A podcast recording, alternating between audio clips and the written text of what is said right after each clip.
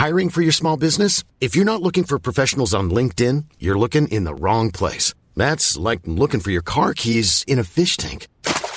LinkedIn helps you hire professionals you can't find anywhere else, even those who aren't actively searching for a new job but might be open to the perfect role. In a given month, over 70% of LinkedIn users don't even visit other leading job sites. So start looking in the right place. With LinkedIn, you can hire professionals like a professional. Post your free job on linkedin.com slash people today.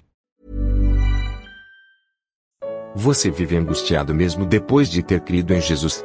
Segunda parte. Comentário de Mari Persona. Mas aí Deus, uh, Deus diz algum, Moisés fala uma coisa para eles que, que isso gravou muito na minha mente uma vez, até hoje não, não se apagou. Nós, nós encontramos esse povo se, se queixando, quando eles olham aquela situação desesperadora, eles reclamam para Moisés: não havia sepulcros no Egito para nos tirar de lá? Para que morramos nesse deserto, né? Melhor, melhor nos fora servir aos egípcios do que morrermos no deserto. Mas espera aí, lá atrás, se a gente voltasse um pouco, eles estavam reclamando das cargas, eles estavam reclamando do sofrimento, da escravidão no Egito. Agora já não é tão ruim assim. Agora, não, Moisés, por que, que você foi tirar a gente de lá?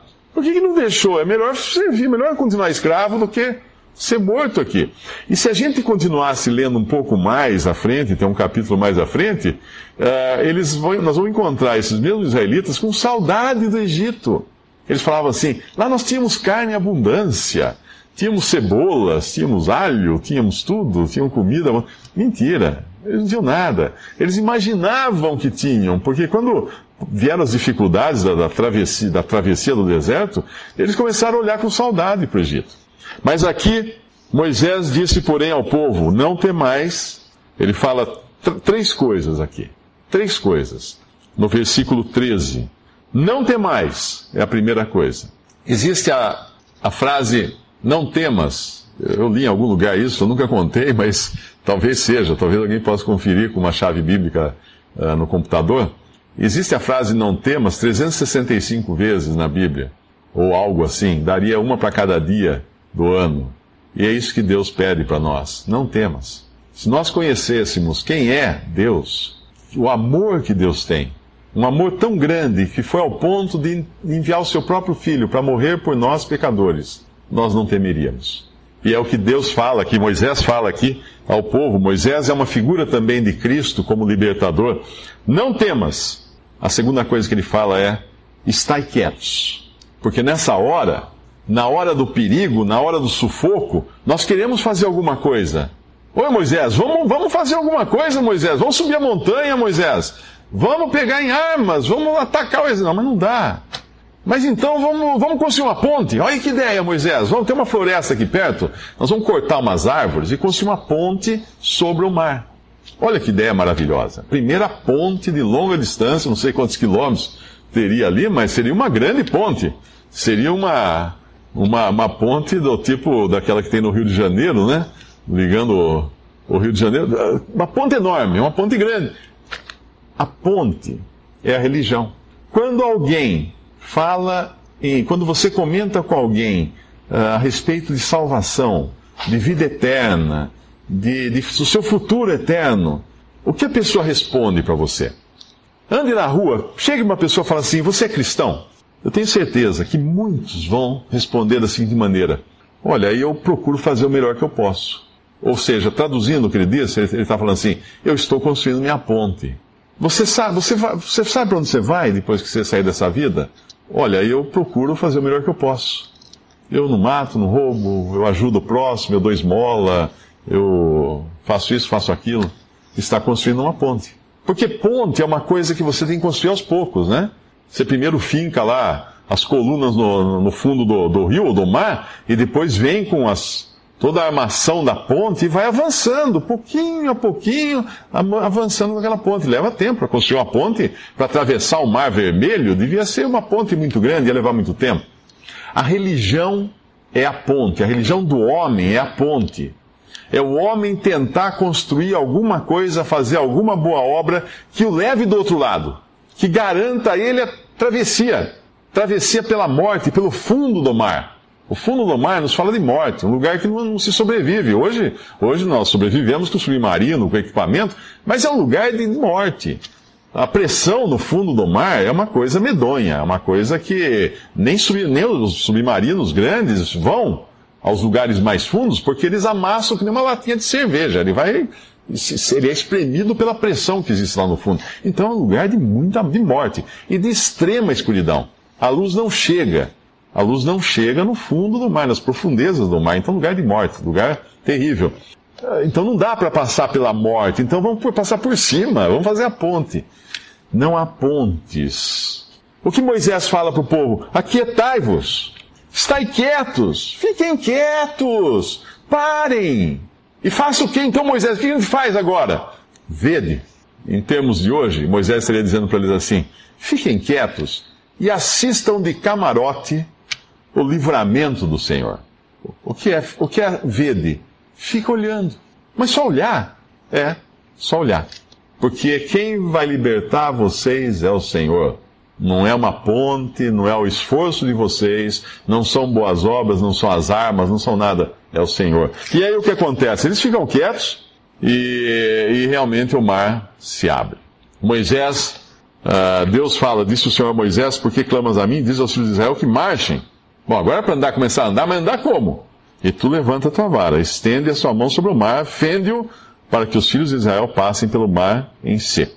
E quando Moisés estendeu a sua mão, o mar abriu. E duas paredes de água, não podem imaginar o que é isso? Duas paredes de água. Duas paredes. Uma vez um cético, uh, tentando provar que a Bíblia era errada, ele escreveu um artigo uh, tentando provar que naquela época o lugar onde eles atravessaram tinha apenas 10 centímetros de água. Era um lugar tipo um brejo, então tinha 10 centímetros de água, por isso eles atravessaram o mar, o mar vermelho, porque tinha 10 centímetros de água. E eu me lembro de, um, lembro de um cristão que comentou esse artigo, ele falou assim, que maravilha, que, que Deus maravilhoso é esse. Que milagre maior foi feito aqui então do que abrir o mar. Deus fez perecer um exército inteiro em 10 centímetros de água. Morreram afogados os egípcios em 10 centímetros de água é, afogou cavalos e cavaleiros em 10 centímetros de água. Não, realmente Deus abriu o mar e formaram-se duas paredes imensas, uma de cada lado. Uma de cada lado. E eles passaram a seco no, no, no, no chão, no fundo do mar. Eu, eu visitei uma vez ali a, a hidrelétrica de Foz do Iguaçu, ali, a Itaipu, e é interessante entrar lá porque tem um lugar que você entra que você. Aquilo é oco, né? A gente vê aquela muralha toda de concreto, aquilo lá é oco, não é, não é maciço aquilo. Dentro daquilo estão as máquinas, estão as turbinas, estão corredores, salas, as paredes ficam tremendo o tempo todo com as turbinas girando. E aí eu desci, desci, desci, me levaram lá numa visita e fui até o lugar que é o piso do Rio Paraná. E é muito interessante você andar nas pedras de onde era o Rio Paraná que ficou seco, agora está dentro daquela, daquela muralha enorme, dentro daquela casa-mata, né? Você andar assim, imagina assim, o que tem lá em cima. Que coisa terrível. Isso aqui, se trincar, se acontecer qualquer coisa, eu estou morto. Eu não sobrevivo a isso. E nós podemos imaginar um, um israelita atravessando esse mar. Qual seria o sentimento dele? Talvez você visse um israelita olhando assim, assim, uau! Que Deus que eu tenho, que Deus poderoso, que Deus maravilhoso, nada pode com esse Deus. Olha que maravilha, vendo aquela parede de água, e ele contente, firme, alegre, marchando, confiante em Deus. Mas também podia ter outro israelita andando assim, olhando para os lados, assim, ai, ai, ai, ai, ai, ai, ai, eu vou morrer.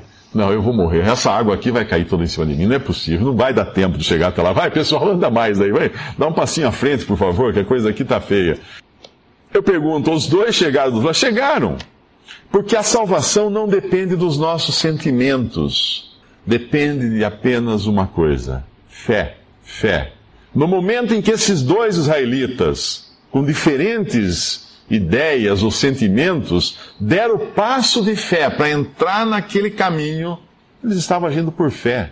Eles estavam agindo por fé. Tem uma passagem que fala em, em, em Hebreus que diz o seguinte: eu vou só ler aqui.